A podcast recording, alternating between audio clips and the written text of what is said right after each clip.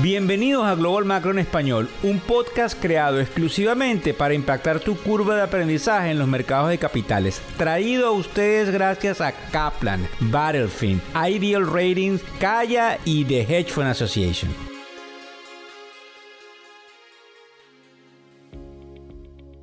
Hoy es lunes 28 de agosto del año 2023. Ya ustedes saben la frase. Sí, para mí es una cábala. Buenas noches, buenas tardes o buenos días dependiendo no solamente a la hora que sintonizas el podcast, sino desde dónde lo estás escuchando. El podcast que se ha convertido en punto de encuentro de quienes son los individuos afluentes o las familias o lo que se llama en inglés los high network individuals, pero que también tiene una cantidad de individuos y familias que quieren aprender, quieren comprender cómo eh, todo el proceso económico los afecta directa o indirectamente. Esta semana, que es la última de agosto, de hoy lunes 28, tiene la particularidad de que viene con una cantidad de data económica sumamente importante. Y hoy vamos a hablar definitivamente de algo que causa revuelo, que es el hecho de la posibilidad, oigan bien, de que pudiésemos volver a tener máscaras. Eso nos llama mucho la atención, producto de lo que puede estar pasando a nivel del gobierno federal. Sí, hablo del COVID. También de los problemas que estamos observando el día de hoy, hoy lunes, en China y algunas medidas que pudiesen ser draconianas y en algunos casos necesarias que se toman en Alemania. Antes de pasar a esto, les recuerdo que el día de ayer domingo, como todos los domingos, hicimos lo que se llama el programa dominical institucional. Los invito a verlo en factoreseconómicos.com o en alguna de nuestras redes sociales donde probablemente lo van a conseguir y les pido por favor que se lo transmitan a todos sus amigos que están en el digamos manejo de dinero o en la parte profesional del mercado de capitales. Fíjense bien, en el caso del COVID, hay dos titulares interesantes, uno en una publicación que se llama The Hills y otro en el portal de noticias CNBC, donde dice que Pfizer, que Moderna y que Novavax, que son las compañías que hicieron las vacunas, pudiesen tener algunos shots o algunos refuerzos tan pronto como a mediados de septiembre. Y el presidente Biden, en esta noticia que está en el portal de Hills, dice que solicitará fondos adicionales al Congreso producto del aumento de los casos. Todavía no tenemos cifras de hospitalizaciones, pero sí vamos a empezar a escuchar una narrativa y es interesante que le prestemos atención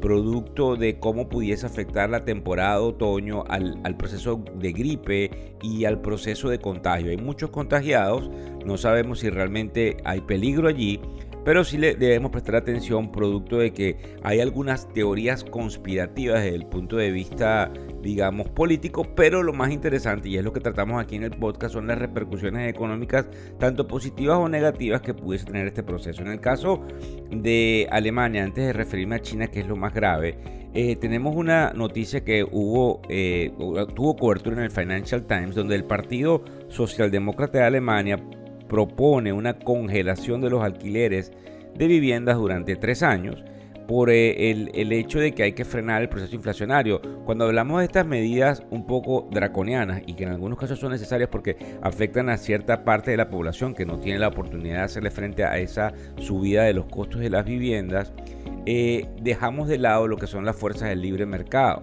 Para darles un ejemplo, en los Estados Unidos nosotros tenemos un problema similar y nosotros creemos que en la medida en que, y vamos a tocar ahorita con el caso de China, y digo China porque hay una definitivamente correlación a nivel mundial que ya la vamos a ver y puede traer una eh, desaceleración económica que caiga también en la última parte del ciclo en los Estados Unidos donde hay una desaceleración en el incremento no solamente de las rentas sino algún tipo no digamos de descalabro pero sí de, de resentir las bases del mercado de real estate en los Estados Unidos bueno, esto trae mucho eh, revuelo lo que sucede en Alemania eh, dentro de la parte política del país.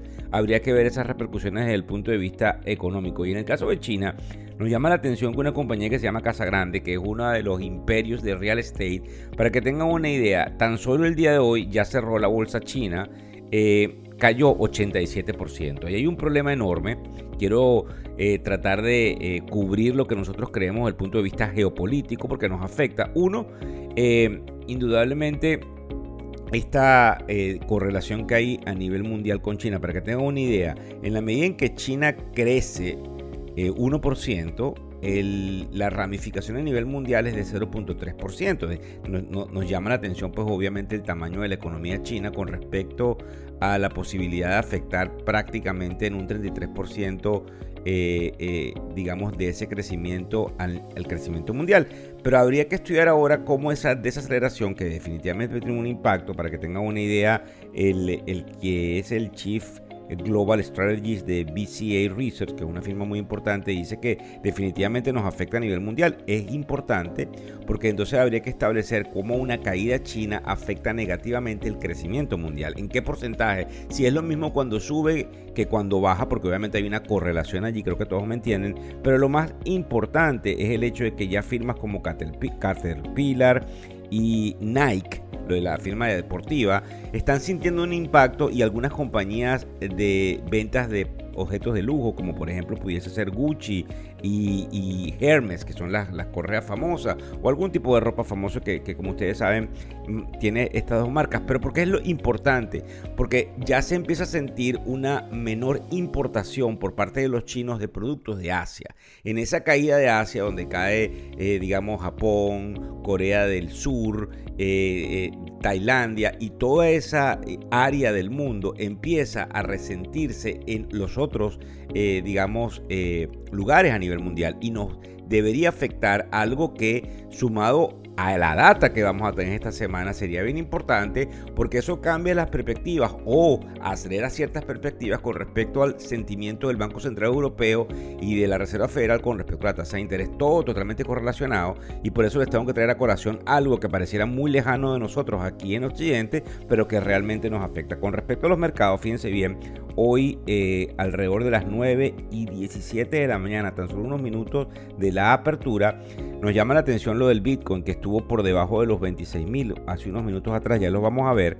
Y el Dow Jones eh, repunta, eh, traería una subida, eh, o es lo que dice hasta ahora, de 145 puntos, lo que sería 0.42%. El Nasdaq haciendo lo mismo, al igual que el índice más representativo del mercado, que es el Standard Poor's 500. Pero yo quisiera que le prestáramos atención a los bonos, están 4.20, que es suficientemente alto, pero para causar ciertos descalabros con respecto a lo que tiene el general que llamamos el bono de 10 años y indudablemente lo que puede estar pasando con respecto a las criptomonedas cuando máxime tenemos un Bitcoin coqueteando con los 25 mil y tantos. Ahora estamos en 26 mil 95, pero es interesante por la dinámica al menos psicológica, no digamos de que hay mucho dinero metido en las criptomonedas, pero sí hay una dinámica psicológica. Quisiera ver el petróleo, porque cuando vamos a las estaciones de gasolina, menos aquí en los Estados Unidos, vemos una gasolina bastante costosa prácticamente llegando a los 4 dólares por galón. En el petróleo tenemos eh, que está más o menos en los 80 dólares por barril. Habría que prestarle atención luego de la, tercera semana de, septiembre, que es cuando vencen ciertos contratos de futuro, cómo se comporta eh, con la entrega de diciembre, que es donde vamos a ver el otoño. Y recuérdense, hay una y es interesante que lo traigamos a colación con respecto al petróleo. Hay un huracán que está entrando al Golfo de México y es donde hay plataformas petrolíferas. Habría que ver si hay algún desvío, porque pareciera que todo apunta que va hacia la Florida, pero si hubiese algún tipo de desvío, hay algunas medidas preventivas que momentáneamente hacen subir los precios del crudo. Muchas gracias por seguirnos a través de todas las redes sociales. Indudablemente muy complacidos por todo ese feedback eh, o comentarios que recibimos de ustedes. Así que seguimos en la última semana de agosto con muchísima información económica. Hasta luego. El podcast Global Macro y de Factores Económicos ofrece una visión global de los mercados de valores y dicho análisis es producto de la compilación traída por diferentes fuentes de investigación de mercados institucionales. Por motivos y declaración regulatoria, este podcast no debe ser interpretado como una recomendación precisa en inversiones, bien sea en productos y o vehículos financieros. Y además, sugerimos consultar con su respectivo asesor particular de inversiones o su equivalente en caso de suscitarse cualquier duda que pudiese derivarse de nuestra fuente informativa. Este podcast es narrado por Víctor Hugo Rodríguez, quien es un conocido profesor y comunicador financiero, cofundador de la plataforma educativa ilafin.com. Muchas gracias.